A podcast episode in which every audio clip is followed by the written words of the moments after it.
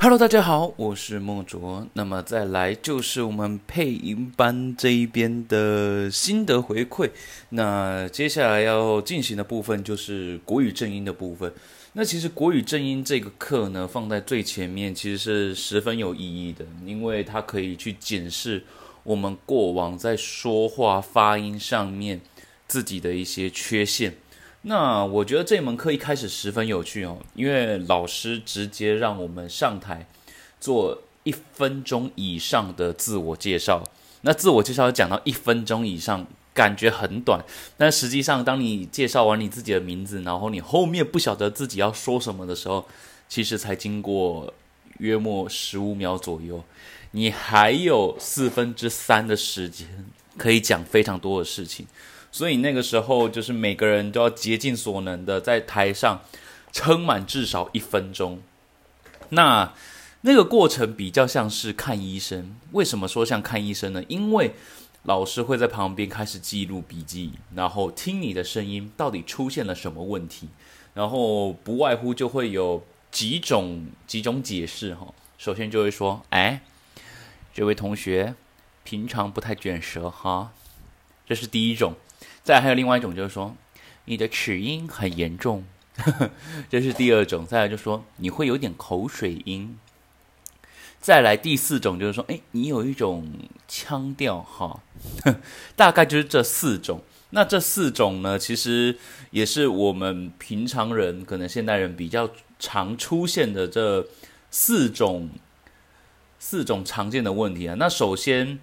那首先哈，先讲一下。第一个就是不卷舌的问题，主要就是卷舌，就是支吃诗。对比方讲，我们会讲是不是？那我们讲是不是？嗯，就是你卷舌没有没有完全这样。然后在齿音的部分的话，就是指 g 七西这三个音。如果说呢，g 七西这三个音在发音的时候，你的牙齿是并拢的。那就会变成鸡七西，那就会有这种齿音，然后就会很难听。这样，那可能一般听的时候可能还不是这么明显，可是如果说经过麦克风放大的话，会非常明显。这样，那再口水音就是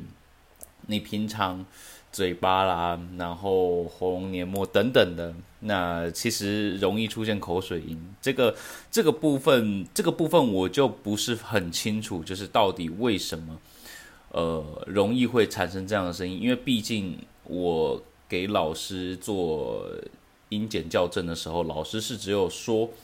我是属于有某一种腔调，就是那种原生家庭的腔调，即便发音都还算标准等等，没有什么大问题，但就是会有那种原生家庭腔调的问题。好，那。那一开始我们在学的时候，老师是让我们重新去认识注音符号以及一些声母韵母的问题。其实我发现这一些东西跟我们以前小时候在幼稚园开始在学的时候其实是不太一样的。因为像我们现在就是，呃，应该说我这一代啊，就是三十岁以下的，三十岁左右这一代，可能一开始在学 b p m f 的时候就是 b p m f。那 b p m f 这个部分，可能在以前比较老一辈的是 b p m f，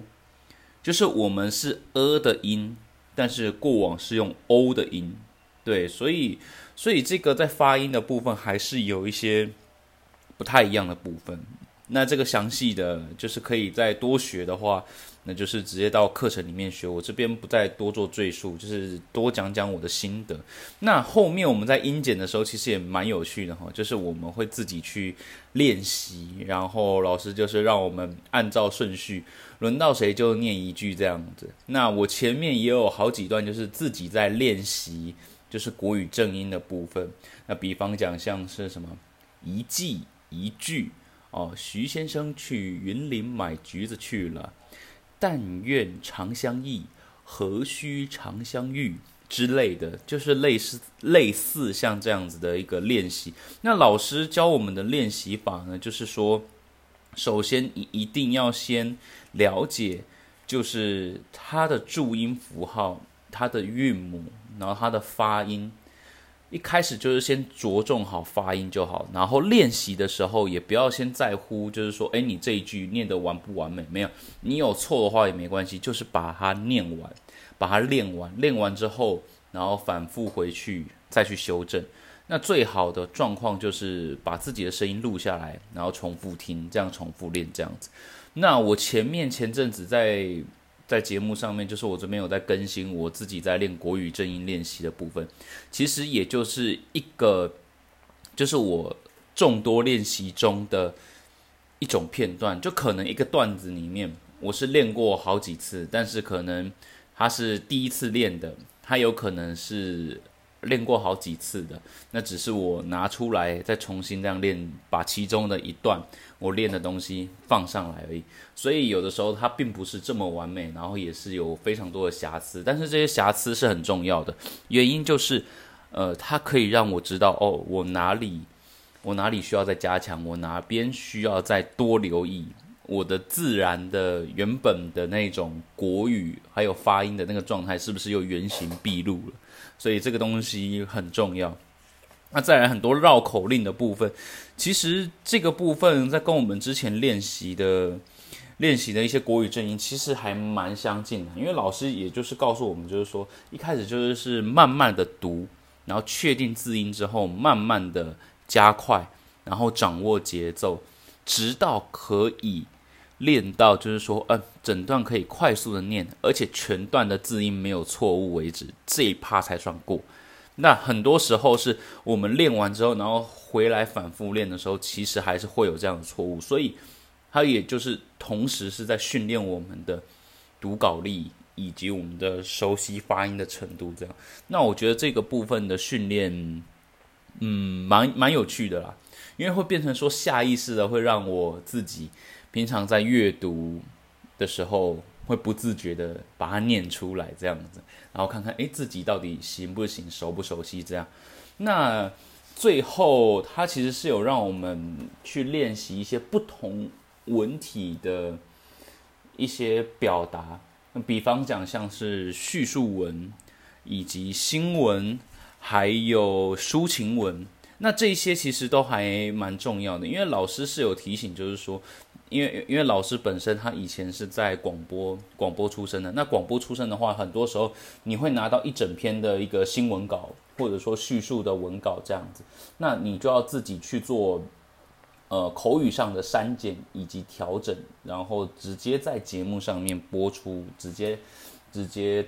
读取这样子。所以老师让我们就是说变成说消化，将文字转为口语。然后去说新闻，自然的说新闻就好。所以，比方讲，像是呃，文字里面有一些呃，比方讲啊，三十万剂的 A Z 疫苗已于今天上午九点四十九分由日航班机运抵达桃园机场。比方讲，像这一段，那老师他就会请我们就说，哎，把它修正的口语一点，那就会说，哎。三十万剂的 A Z 疫苗已经在今天早上九点四十九分由日航班机运抵桃园机场，就类似像这样子，就是要把它调整的比较口语这样子。那我觉得这个还蛮有趣的啦。那。还有还有一个部分哈，就是也是有提到，就是轻重音，然后以及长短音的部分，它其实也可以很好的去表达我们的情绪。那这一些部分比较细节、比较专业的部分，那就留给就是需要需要更详细了解学习的人，直接去报名课程，直接去学就好了。那其实老师在最后我们。自己在选文、选抒情文去读的时候，老师有提到了读稿跟说故事的差别。他说，读稿其实就是像朗诵一样，像朗诵一样。比方讲，哦，我们在念《出师表》的话，就是陈亮言：先帝创业未半，而中道崩殂。今天下三分，益州疲弊，此诚危急存亡之秋也之类的。但是如果说是像说故事的，那就要有那种，呃，情绪转折，然后要点口语自然，然后要有那种对人讲的感觉，因为他是希望我们说故事的时候，不要变成说是，呃，读稿还有自言自语，因为这部分如果练起来的话，因为在未来配音的工作会有一个部分就是会接触到所谓的有声书。那有声书的部分的话，其实这个部分就会很重要。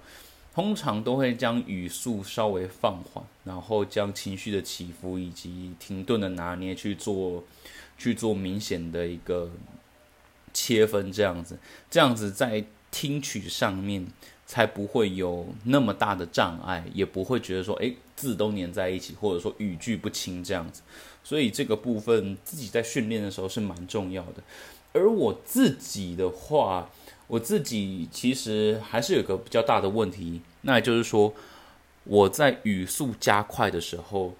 其实会吃字。那这个部分是我自己也是需要长时间再去多做努力的部分。好，那最后最后在关于国语正音这一门课里面，我自己做了一个笔记哈，因为刚好那个时候我们每个人都选一篇上台。那那个时候，我其实就针对我这一篇一样，就是做改稿，然后稍微把它做的比较口语顺一点。但是那个时候呢，也是让老师修正了一下。他要说，呃，我们谈到改稿这个部分，主要就是要把握两个原则。第一个小修改，比方讲像今日，你可以改成今天这样子。那第二个就是所谓的转述，那转述就是。保留原意，保留它原本字句的意思。那老师是这样跟我们讲，他说：，比方讲，你如果遇到一篇散文，或者说那种知名作家的，你基本上不太可能去更动他的文字文章。所以，就是我们在读文章、再去再去读稿的时候，就尽可能的只要小修就好，不要去加字。改到结构上面，那因为我那个时候就稍微改到都改动到结构，所以那个时候就让老师稍微提醒了一下，这样子。好，那我其实还是觉得这一门课蛮有趣的，而且也是刚好国语正音上完之后，然后自己练练练练完之后，嗯，那我就想说，好啦，那我还是把我几个练的片段。也是一样，可以把它放到 p o c k e t 上面，然后这样听一听，也可以重复让自己，